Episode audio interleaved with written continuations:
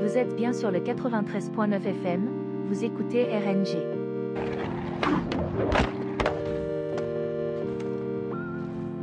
First, the basics of particle blast deflection. Dude, I could beat gaming.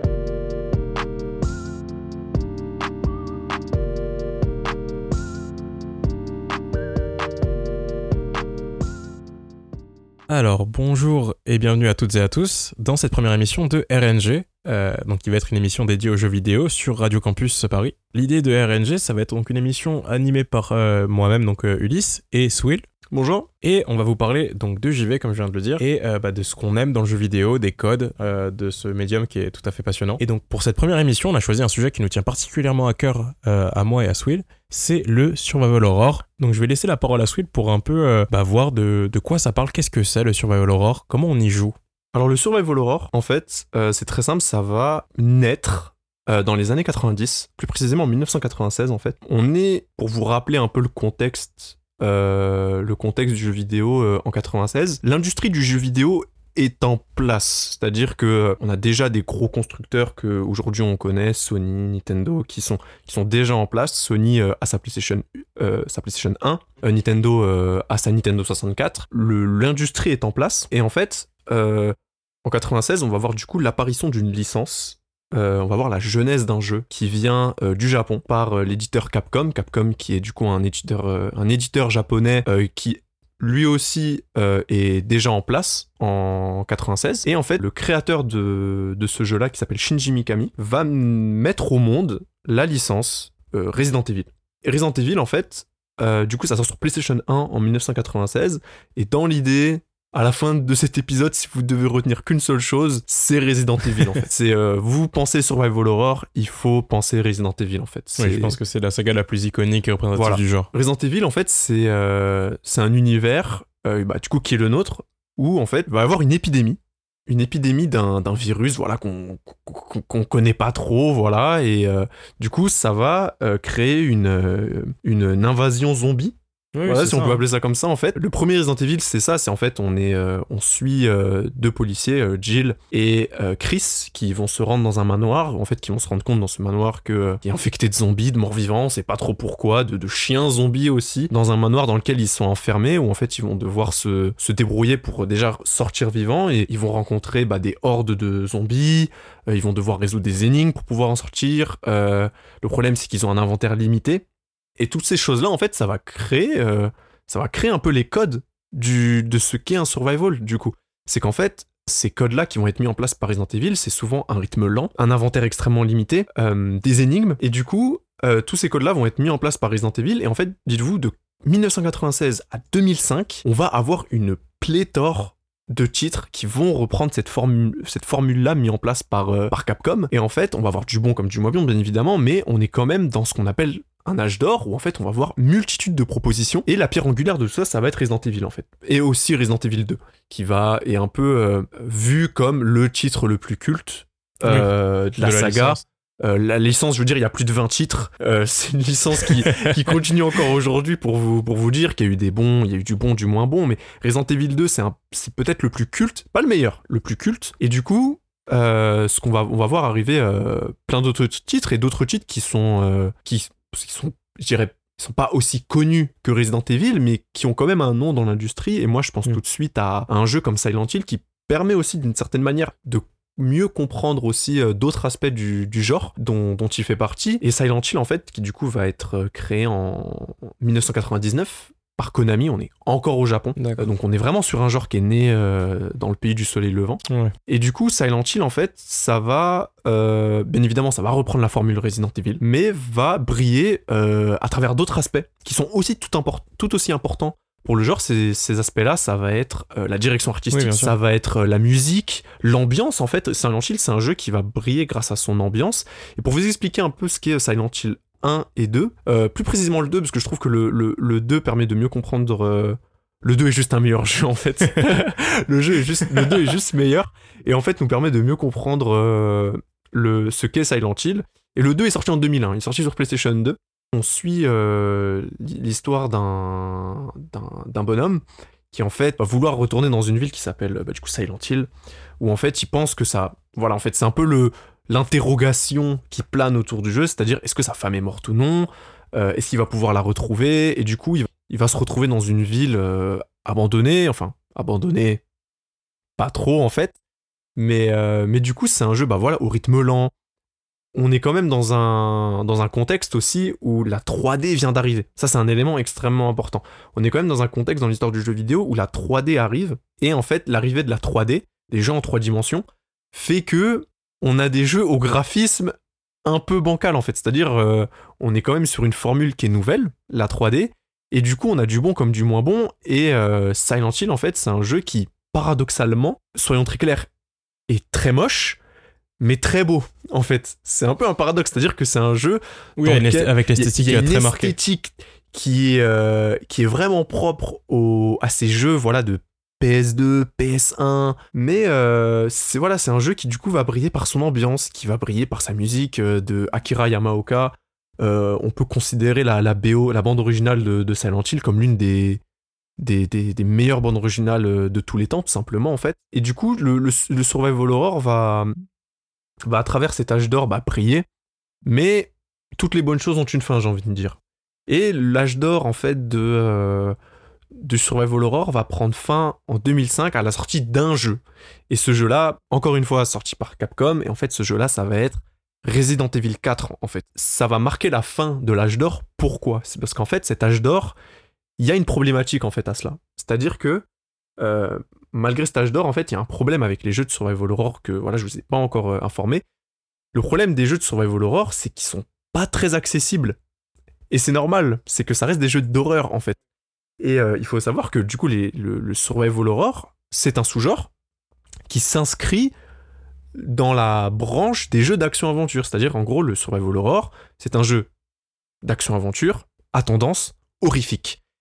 Et le problème, c'est que ces jeux-là, qui sont bah, perturbants, gore, euh, auxquels on n'a pas forcément envie euh, d'y aller au départ, bah en fait, le problème c'est que ils vont pas être extrêmement rentables. C'est souvent des jeux qui vont être extrêmement appréciés et appréciés du coup par, euh, par une niche de joueurs, mais ça va pas être des best-sellers. Et l'industrie, elle aime pas ça. L'in- L'industrie, elle a envie de vendre. Et le problème de ces jeux-là, c'est que du coup, ils vont ils vont euh, pas avoir des, des ventes qui sont, euh, qui sont folles, clairement, faut, faut, faut le dire. Et l'industrie va s'adapter, va tendre ces jeux-là vers la branche action du, du genre action-aventure, dans lequel le Survival Horror s'inscrit.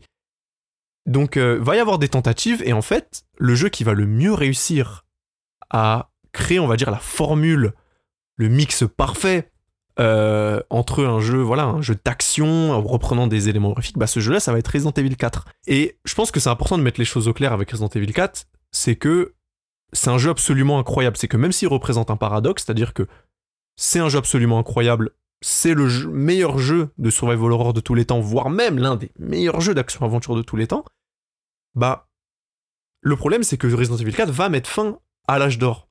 Pourquoi? C'est que du coup, avec Resident Evil 4, l'industrie va trouver un pattern à reproduire par la suite pour essayer de trouver euh, un jeu de survival horror quand même, mais qui va être suffisamment accessible. Ouais, mais oui, c'est ça en fait, parce que je me rends compte que finalement, ce qui est assez intéressant avec Resident Evil 4, c'est que même déjà de par son, son contexte, en fait, l'histoire qui est qu'on joue euh, Léon Kennedy, donc un des personnages un peu emblématiques de la saga, qui se retrouve dans Resident Evil 2.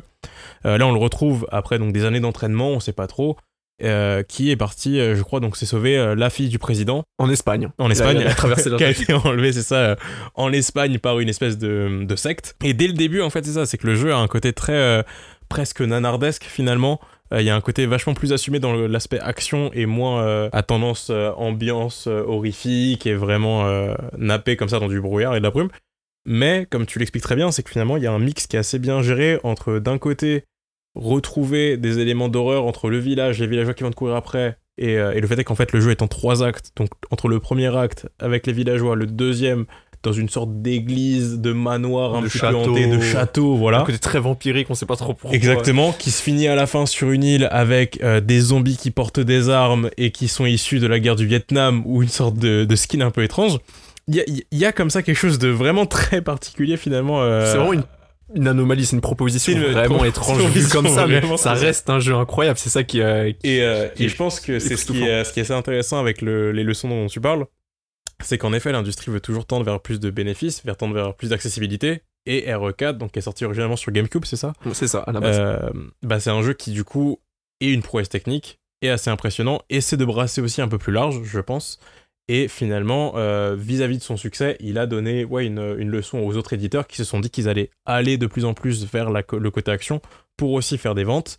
Et en fait, oui, ça, ça a donné en fait une, euh, un modèle à l'industrie qui après a été répété, mais pas forcément de la Oui, parce bonne que c'est- façon. c'est ça le problème, c'est qu'en fait, du coup, bah, Resident Evil 4 va montrer la voie, va montrer le pattern à reproduire, en fait, comme l'a été Resident Evil 1 en 96, sauf que là, cette fois-ci, il va être très mal reproduit, en fait. Euh, ils vont trop souvent opter pour un, un modèle action qui va survoler le reste.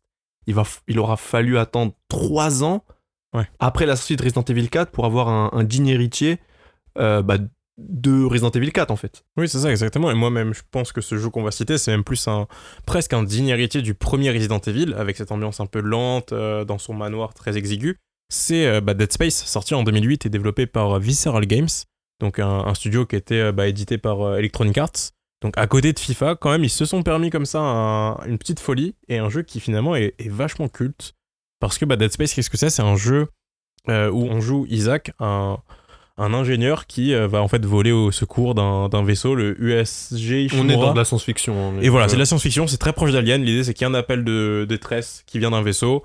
On va répondre. un énorme euh, vaisseau. Genre, c'est faut se dire, c'est un porte-avions, le truc. on, on va répondre à cet appel euh, de, du coup de détresse et on va se rendre compte que bah, les gens qui nous ont euh, demandé du secours sont déjà quasiment tous morts et qu'il y a qu'en fait que des, des nécromorphes qui sont là, donc des espèces de, de créatures qui prennent vie dans des corps démembrés. Et donc en fait ouais le premier Dead Space que je trouve assez intéressant avec, avec la façon dont il renoue avec le genre c'est qu'il joue avec les limitations du joueur. C'est que là où les limitations de Resident Evil 1 sont dues beaucoup à, à la technique, au fait que le jeu sort sur PS1, qu'on est obligé d'avoir des niveaux très petits avec beaucoup de chargement. Donc euh, quand on passe d'une salle à une autre, finalement, il y a une porte qui va s'ouvrir très lentement pour nous laisser, euh, bah, déjà pour nous laisser voir ce qu'il va y avoir Mais par c'est, la c'est suite. surtout une limitation Mais technique. c'est surtout une fait. limitation te- technique, c'est surtout dû au fait qu'il faut un chargement pour charger l'autre niveau. Et euh, toutes ces petites limitations-là, le fait qu'il y ait des angles fixes de caméra, joue avec la peur, la, la peur du joueur et le fait est qu'en fait il est très limité dans, euh, dans ses mouvements et dans ce qui Dans sa, manœuvre. vision aussi. aussi, Voilà. C'est ça, exactement. Et du coup, bah, la balance à trouver, et celle que fait Dead Space, c'est de composer avec le gameplay euh, sans que ça se retourne contre lui. J'entends par ça qu'en fait, euh, dans Resident Evil 4, pour donner un exemple, c'est soit il, se déplace, il court, il marche, mais s'il veut viser et tirer sur un ennemi, il doit être fixe, statique. Dans Dead Space, on est quand même en 2008, euh, l'industrie a quand même évolué, on est sur la génération suivante. On est sur une tendance action. Voilà. On est vraiment dans un. Genre, le contexte. On est. Les jeux d'action sont à la mode. C'est oui, vraiment, ça sûr. tire de partout. euh. Ça, c'est que le joueur a besoin d'une liberté dans ses mouvements, euh, une liberté nouvelle, vu qu'on est en 2008. Et donc, bah, il va pouvoir, par exemple, euh, tirer et se déplacer en même temps, ce qui n'était pas possible auparavant, regarder à 360 degrés autour de lui. Et en fait, c'est un peu cet équilibre-là qu'on essaie de trouver dans, d'un côté, limiter les contrôles du joueur et euh, lui donner en même temps plus de liberté. C'est vraiment un, peu un jeu d'équilibriste. Et Dead Space, je trouve, arrive très bien à faire- à faire ça parce que, bah, vu qu'on a plus de liberté avec la manette, euh, le personnage, par exemple, est alourdi. C'est-à-dire que Isaac, comparé à Léon, c'est un 3 tonnes, c'est un bulldozer. Parce qu'il a une énorme armure en fait. C'est ça, en fait. Et, et son armure d'ingénieur, elle est vraiment très contraignante. voir comme une boîte de conserve en fait. Donc, Ouais. euh, Et, euh, et du coup, bah, Dead Space, je trouve que c'est vraiment euh, un jeu très intéressant à découvrir après les Resident Evil pour voir comment est-ce qu'on compose avec les codes du genre. Mais, euh, mais malgré tout, en fait, malgré le fait que bah, Dead Space c'est un classique, le 2 également, qui est sorti en 2011, euh, qui tire les, vraiment les bonnes leçons pareilles de RE4 et qui arrive à trouver un, un dosage encore plus fin, je trouve finalement, entre l'action et euh, le côté horrifique. Bah, tout ça, ça va se perdre euh, deux ans après seulement, en 2013, avec Dead Space 3, qui va connaître le même sort que Resident Evil. C'est-à-dire que bah, après 2005, Resident Evil, euh, ça a un peu commencé à, perdre en qualité, on va dire ça clairement. En fait, il faut se dire que même Resident Evil 4, euh, même Resident Evil n'a pas, n'a pas su prendre les bonnes leçons de Resident Evil 4 en fait. C'est-à-dire que on a Resident Evil 5 après qui vient logiquement et ensuite Resident Evil 6 qui sont des opus qui ont clairement remis en question la licence en fait. Ou après Resident Evil 5, on, a on va avoir un virage euh, euh, encore plus action, où on va avoir des éléments de coopération en fait. C'est-à-dire pour la première fois, on va pouvoir jouer un Resident, Evil à deux. Euh, du coup, c'est vraiment dans la mode action le fait de pouvoir s'amuser à deux sur un jeu. Et Resident Evil 6 après, qui est clairement, on va le dire, l'épisode le plus nul de la saga, euh, où en fait la licence va se perdre, va se contredire en fait, et Dead Space ça va être un peu la même chose avec Dead Space 3 en fait, et c'est ça qui... Bah, c'est- Ouais, c'est ça qui est un peu malheureux en fait. C'est que Dead Space, entre Dead Space 2 et 3, il y a eu deux ans, et c'est que Resident Evil, ça leur a quand même mis, allez, 5-6 ans pour avoir une sorte de downfall ou vraiment de, de chute, Mhm. même dans, les, dans le cœur des joueurs en fait. Mhm. Là où Dead Space, en 3 titres, euh, contrairement à 6, ils se sont assez flingués. Et Dead Space 3, c'est vraiment une chute vertigineuse. Il n'y a pas eu d'autres épisodes par la C'est suite. même plus quoi. un jeu d'horreur, c'est... C'est même plus du tout un jeu d'horreur, c'est un jeu d'action. euh, Ce de qui est intéressant, c'est de, de comparer un peu les, les introductions des, des trois titres. En fait, c'est-à-dire que Dead Space 1, l'introduction, il y a vraiment un effet crescendo qui monte Oui, dans l'horreur. On va arriver sur le vaisseau, on comprend pas trop ce qui se passe, pourquoi il a abandonné, et tout de suite, on va se rendre compte de, du réel problème qui, Ouais. se, qui est en train de se passer dans le, le vaisseau qui s'appelle le Ishimura. Dead Space 2, le début est, je le dis, vraiment traumatisant, vraiment. Il y a des, des images, c'est très gore. Faut se dire que quand même, on est sur un genre vraiment très gore à la base. C'est, c'est, c'est, c'est un genre que je déconseille vraiment si vous êtes un peu sensible, en fait. Mais euh, Dead Space 2 est vraiment, vraiment prenant là-dessus. Alors que l'introduction de Dead Space 3, C'est un peu le, le cirque du soleil. C'est vraiment quelque chose se qui part dans tous les sens. Et, euh, et oui, oui, non, c'est même, et même par rapport à l'ambiance sur, sur l'EFSA, je trouve ça vachement intéressant, c'est que finalement, même dans les Resident Evil, même où tu vois, quand on compare, en fait, c'est que Resident Evil 1, donc c'est une ambiance de nuit, euh, dans un manoir, très. Très claustrophobique, j'ai envie de dire. exactement. euh, Et euh, quand tu compares du coup avec le 5, tu pars tout de suite dans quelque chose de très chaleureux, très ensoleillé. Bon, ça se passe en Afrique, mais ça se passe de jour. Et on a tout de suite déjà ce contraste-là. Et pareil avec Dead Space. C'est que les, les deux premiers se commencent quand même dans un contexte où, pendant l'espace, ils peuvent pas, pas spécialement nuit, mais il n'y a pas forcément justement de lumière qui traverse tout ça. Donc c'est très sombre. Et là où le 3, on débarque dans une ville un peu à la Night City, qu'on pourrait voir dans un une sorte de guerre Il civile. une sorte de guerre civile, c'est ça, avec encore une fois une secte qui débarque, mais qui cette fois-ci explose à- au grand jour. Il n'y a plus vraiment d'éléments horrifiques, là, on est, sur de. C'est plus intimiste, c'est ça. On, perd, on perd le côté intimiste, ça devient quelque chose de très très ouvert. Et c'est ce qui se passe aussi dans Resident Evil 6, où le, ce qui se passe avec l'invasion zombie, en fait, éclate au grand jour. Et dans Dead Space 3, c'est pareil, c'est que finalement, ces éléments-là sont plus secrets et on perd en, en intimité.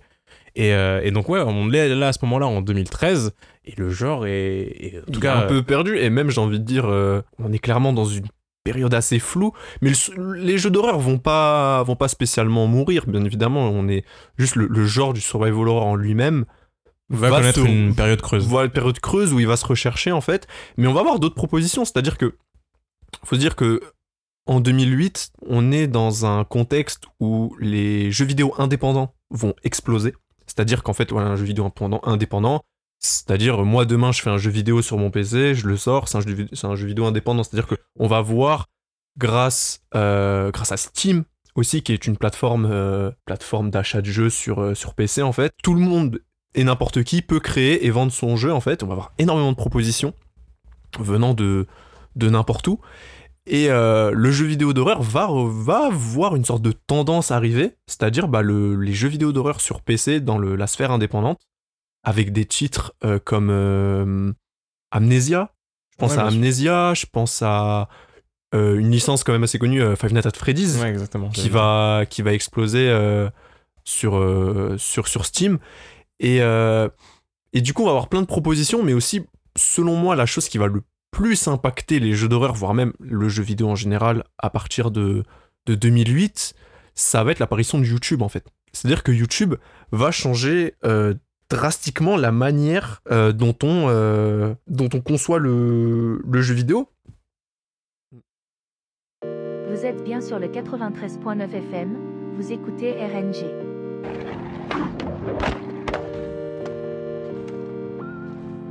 First, the basics of particle blast deflection. Dude, I could beat gaming.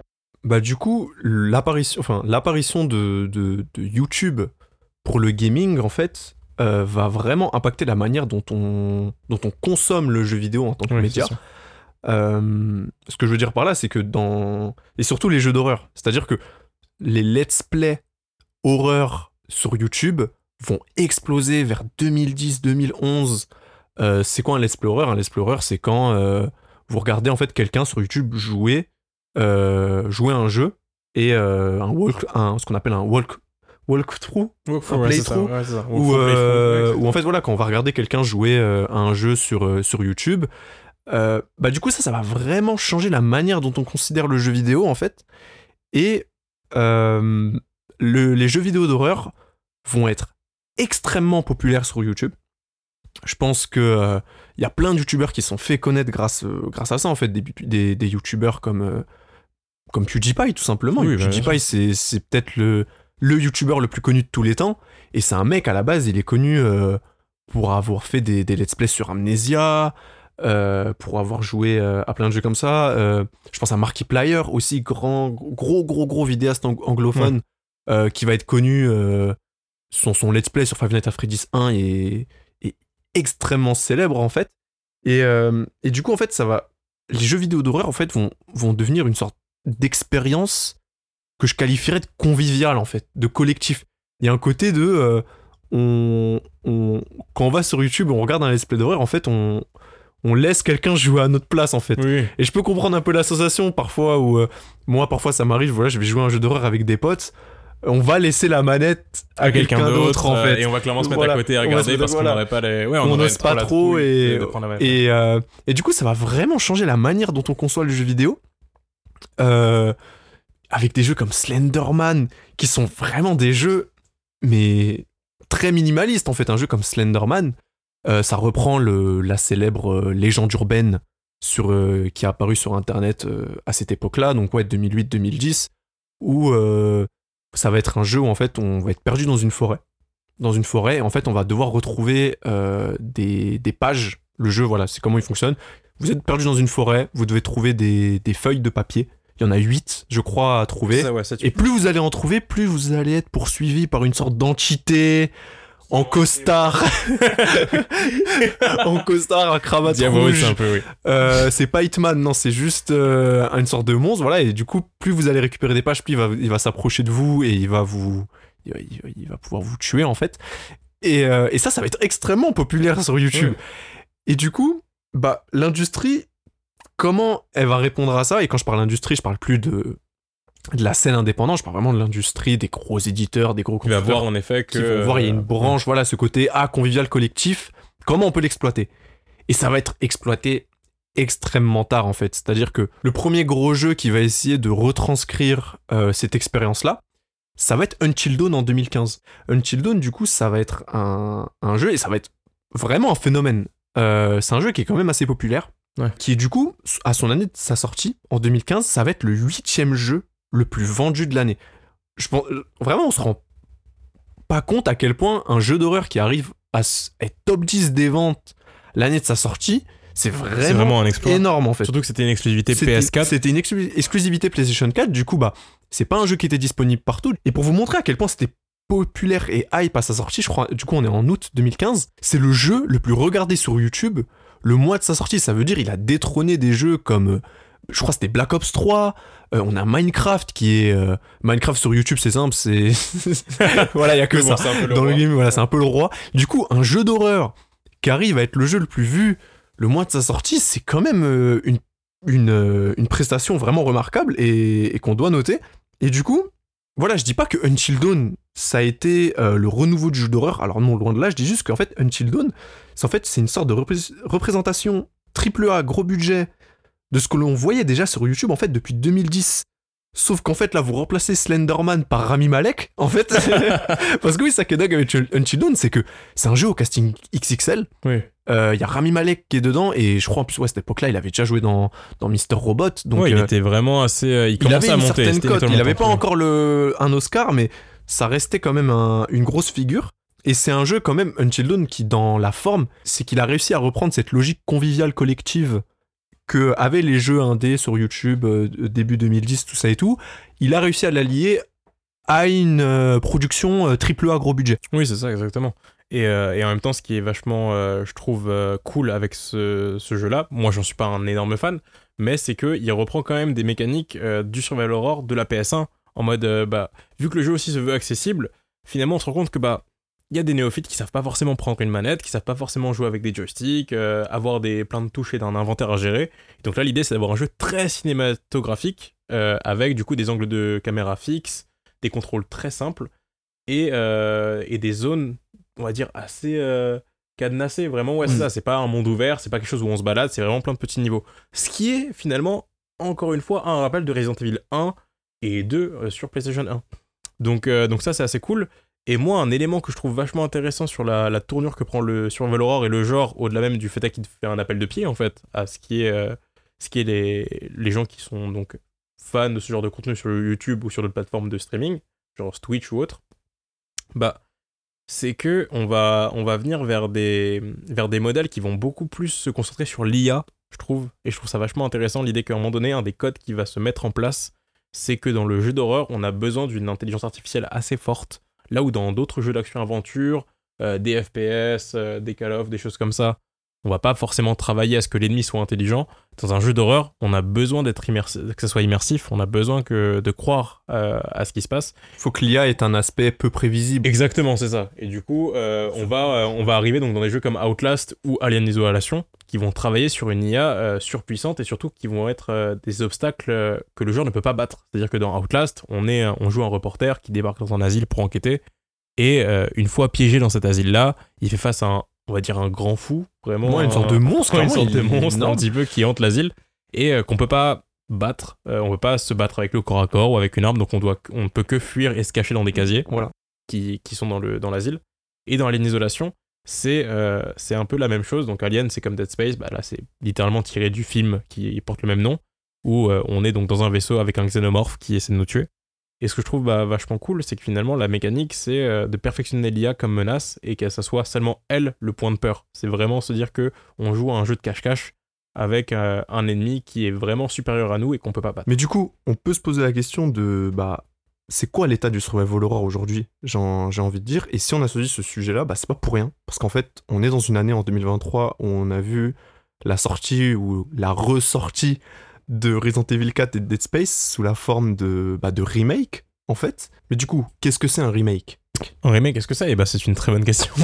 non, un remake, oui, en effet, c'est c'est une façon de refaire un jeu de A à Z avec un nouveau moteur graphique, avec de nouvelles mécaniques, euh, de ressortir un jeu qui était déjà sorti euh, pour le mettre au goût du jour, tout simplement sur les nouvelles consoles, euh, sur les nouvelles générations. Donc C'est de une consoles et aussi qu'on a vu arriver dans les années 2010 à peu près. Oui, bah, c'est- bah, il y, il en a euh, toujours eu un petit peu, mais c'est vrai que là, depuis euh, la génération, je pense, PS4, Xbox One, il y en a Donc vraiment eu 2015, beaucoup 2016. plus. Ouais. ouais. Et, euh, et en effet, donc on a eu, comme tu dis, donc euh, deux remakes notamment, donc celui de Dead Space Et, de Resident Evil 4. exactement. Et c'est intéressant de voir les. On peut essayer d'in- d'interpréter ce qu'essaye de faire l'industrie à travers ces remakes. C'est qu'en fait, euh, on peut se dire que. C'est un euh, appel du pied en fait. C'est un appel de. Ouais, c'est un. Ils, ils essaient de reprendre la température. Oui. En fait, ils essayent de, de voir est-ce qu'il y a un.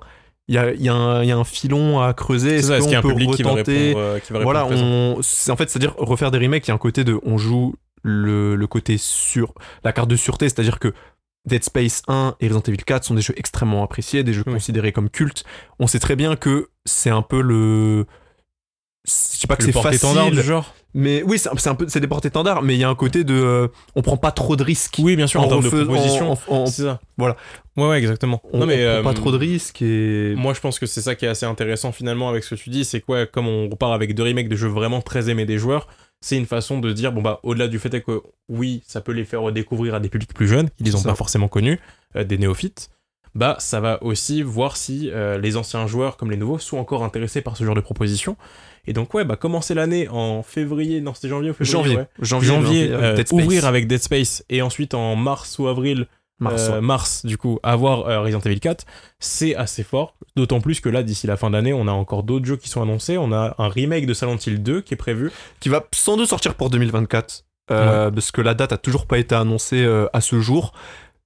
Je pense que ça va partir en 2024. Par contre, on a un autre jeu euh, qui là n'est pas un remake, mais qui est une suite d'un jeu qu'on n'a pas parlé, mais qui est lui aussi très important. C'est la suite de Alan Wake. Alan Wake ouais. est un jeu sorti en quoi 2010, 2010. Euh, je crois qu'Alan Wake est sorti en 2010. Il a été présenté en 2005. Et pendant 5-6 ans à peu près, il n'était pas sorti. Et il a eu sorti sur Xbox 360 en, en 2010. Où c'est l'histoire bah, d'un écrivain qui, euh, en fait, euh, cherche sa femme disparue dans un lac. Ça reprend un peu euh, Silent Hill. Ça reprend vraiment beaucoup Silent Hill et c'est très euh, lynchien, c'est très onirique, c'est très particulier, mais, euh, mais c'est vachement intéressant.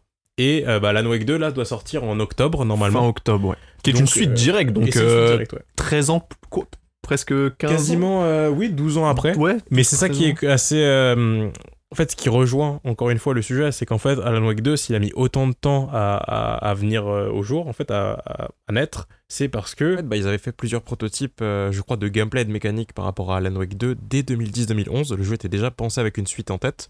Et bah, ils cherchaient un éditeur et ils ont galéré à en trouver un parce que bah, c'est le genre de projet où on peut être assez frileux vis-à-vis de la rentabilité.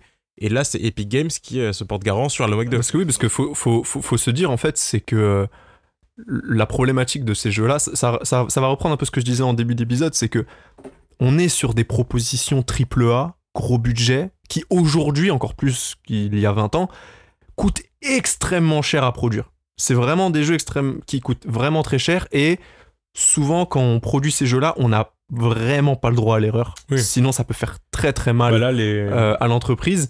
Et c'est pour ça qu'ils ils y vont doucement en faisant des remakes et tout, parce qu'ils savent qu'il y a un terrain qui est déjà conquis d'une certaine Oui. manière. Et, euh, et du coup, voilà, je pense que toutes ces propositions-là, en fait, sont des tentatives. Voilà, on reprend la Et- Et température. en même temps, c'est compréhensible. Par exemple, un titre qui, je pense, est représentatif de, de ça, en fait, de l'aspect frileux des éditeurs à pondre de nouvelles licences. C'est un pari risqué. ouais. C'est ça Bah, c'est The Callisto Protocol qui est sorti là aussi euh, fin 2022, Mhm. qui aurait coûté apparemment au, dans les environs de 160 millions de dollars. Ils s'attendaient à vendre au moins 5 millions d'exemplaires sur la première année euh, de, de vente, en fait. Et apparemment, il- ce serait pas le cas. Ils ont baissé leurs espérances à 2 millions, mais malgré tout, bah, pour eux, c'est un échec financier. Donc, la question, elle se pose, en fait, de- du pari que ça coûte de, de faire ce genre de jeu vis-à-vis du coût de production, en effet. Mais, euh, mais maintenant, bah, La question qu'on peut se poser, c'est que bah, Dead Space 1 a été un, un succès critique. succès critique, ça, Et oui. EA, euh, Electronic Arts, euh, a, a laissé savoir qu'ils étaient satisfaits du, des ventes qu'a fait le jeu. Resident Evil 4, Capcom a laissé savoir que également ils ont été satisfaits des ventes. On espère que Alan Wake 2 va aussi avoir aussi de bonnes ventes, que Silent- le remake de Silent Hill 2 va aussi avoir de, de bonnes ventes, parce que on se dit si c'est un test de l'industrie, est-ce que derrière ça pourrait laisser présager un nouvel âge d'or? Oui, c'est ça, exactement. Est-ce que du essor, coup l'industrie va se, va se relancer dans ses propositions euh, de Survival Horror? J'ai envie de dire, euh, bah, j'espère bien. j'espère Oui, bien parce ça. que euh, moi, bah, Resident Evil 4, je l'adore, Space, je l'adore, mais nous, ce qu'on a envie, c'est de découvrir des nouveaux titres, c'est de nouvelles licences. Et, euh, et se dire que, euh, que des, des, des gros jeux comme Resident Evil 4 et Dead Space sont encore d'actualité, arrivent encore à, à faire vibrer des joueurs, c'est c'est plaisant. Et maintenant, on espère que derrière, l'industrie va, va aussi essayer de, de tenter certaines choses. Donc, euh, wait and see, j'ai envie de dire. C'est ça. Maintenant, euh, je pense malgré tout voilà, qu'on est quand même sur la bonne lancée. En tout cas, on peut être. euh, Satisfait, Satisfait, de optimiste. cette année. parce que bah, tu prends la série HBO The Last of Us, qui est sortie là il y a quelques mois. C'est cet exemple-là que, bah, comme Resident Evil, en fait, le- malgré tout, le genre arrive parfois à, à transcender un peu sa limite de jeu vidéo pour aller voir vers d'autres médias, d'autres médiums, et en l'occurrence, bah, vers la série euh, télé.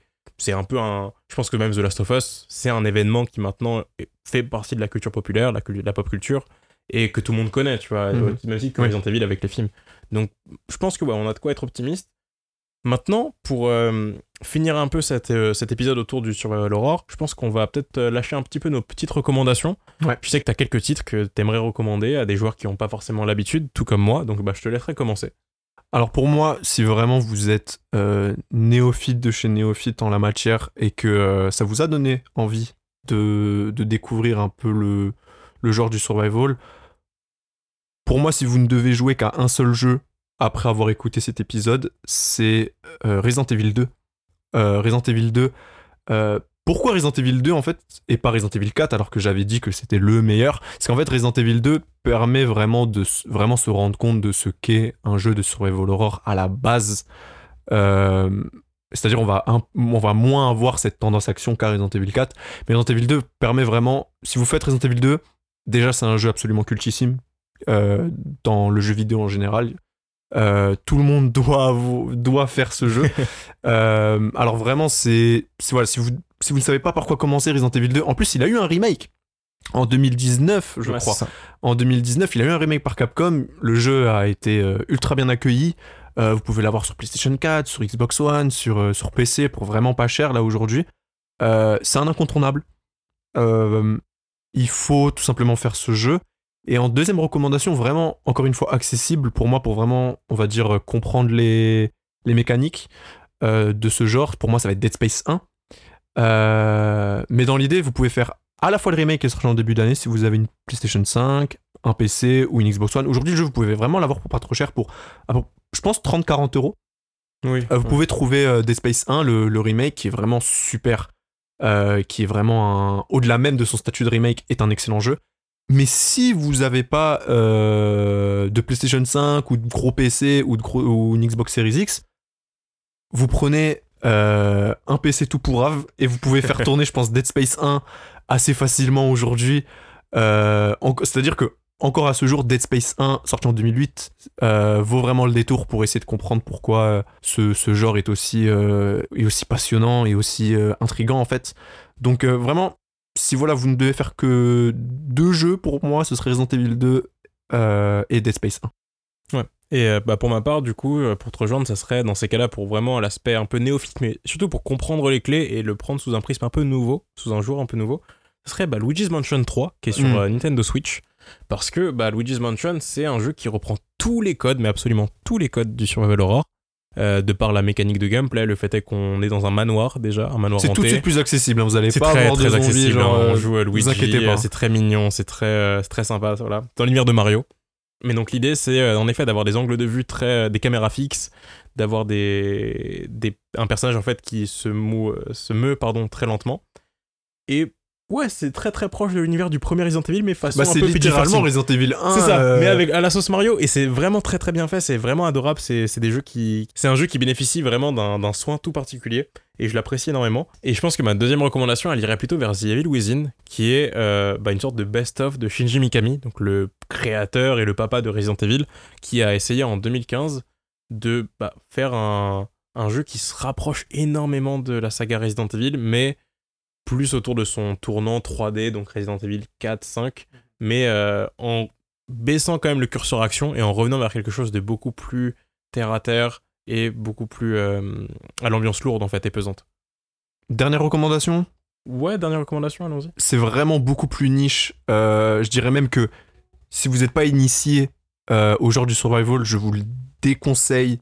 ce serait Signalis. C'est un jeu indépendant sorti l'année dernière. Et en fait, Signalis, qu'est-ce que c'est? En fait, c'est un jeu qui euh, est un véritable hommage au genre du survival horror.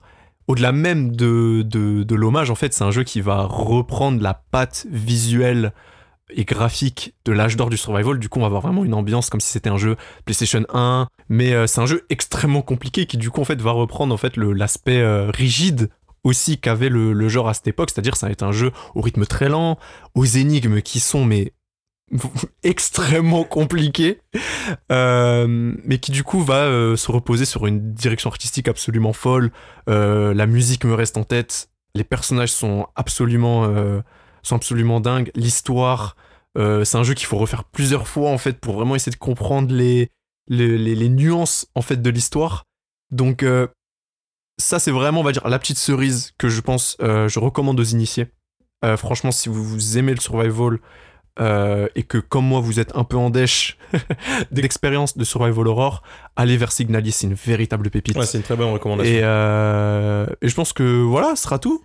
Ouais, en effet. Bah, on du a, coup, euh, on, je pense qu'on a bien fait le tour de la question, même s'il y a, y a pas mal de choses qu'on a oublié de citer. Je pense à, je pense au quid de Resident Evil 7 et Resident Evil 8. on n'en a pas parlé.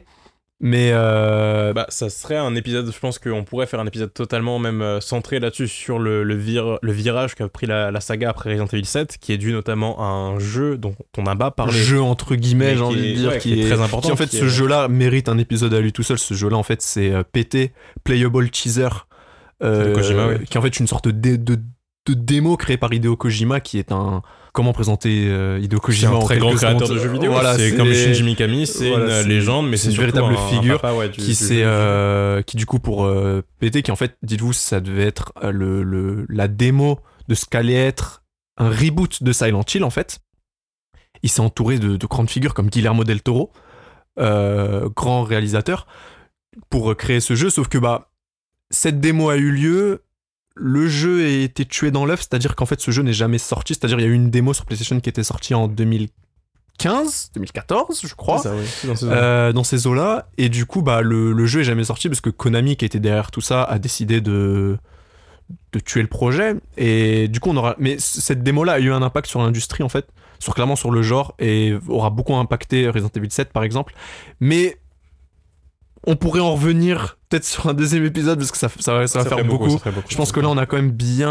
euh, on a bien illustré euh, le, genre je et on espère que ça vous a donné envie. Des derniers mots, Ulysse, peut-être?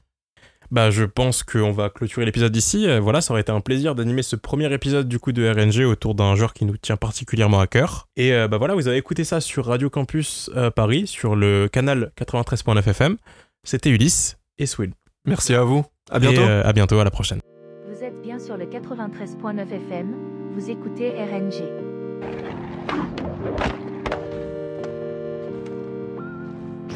First, the basics of particle blast deflection. Dude, I could beat gaming.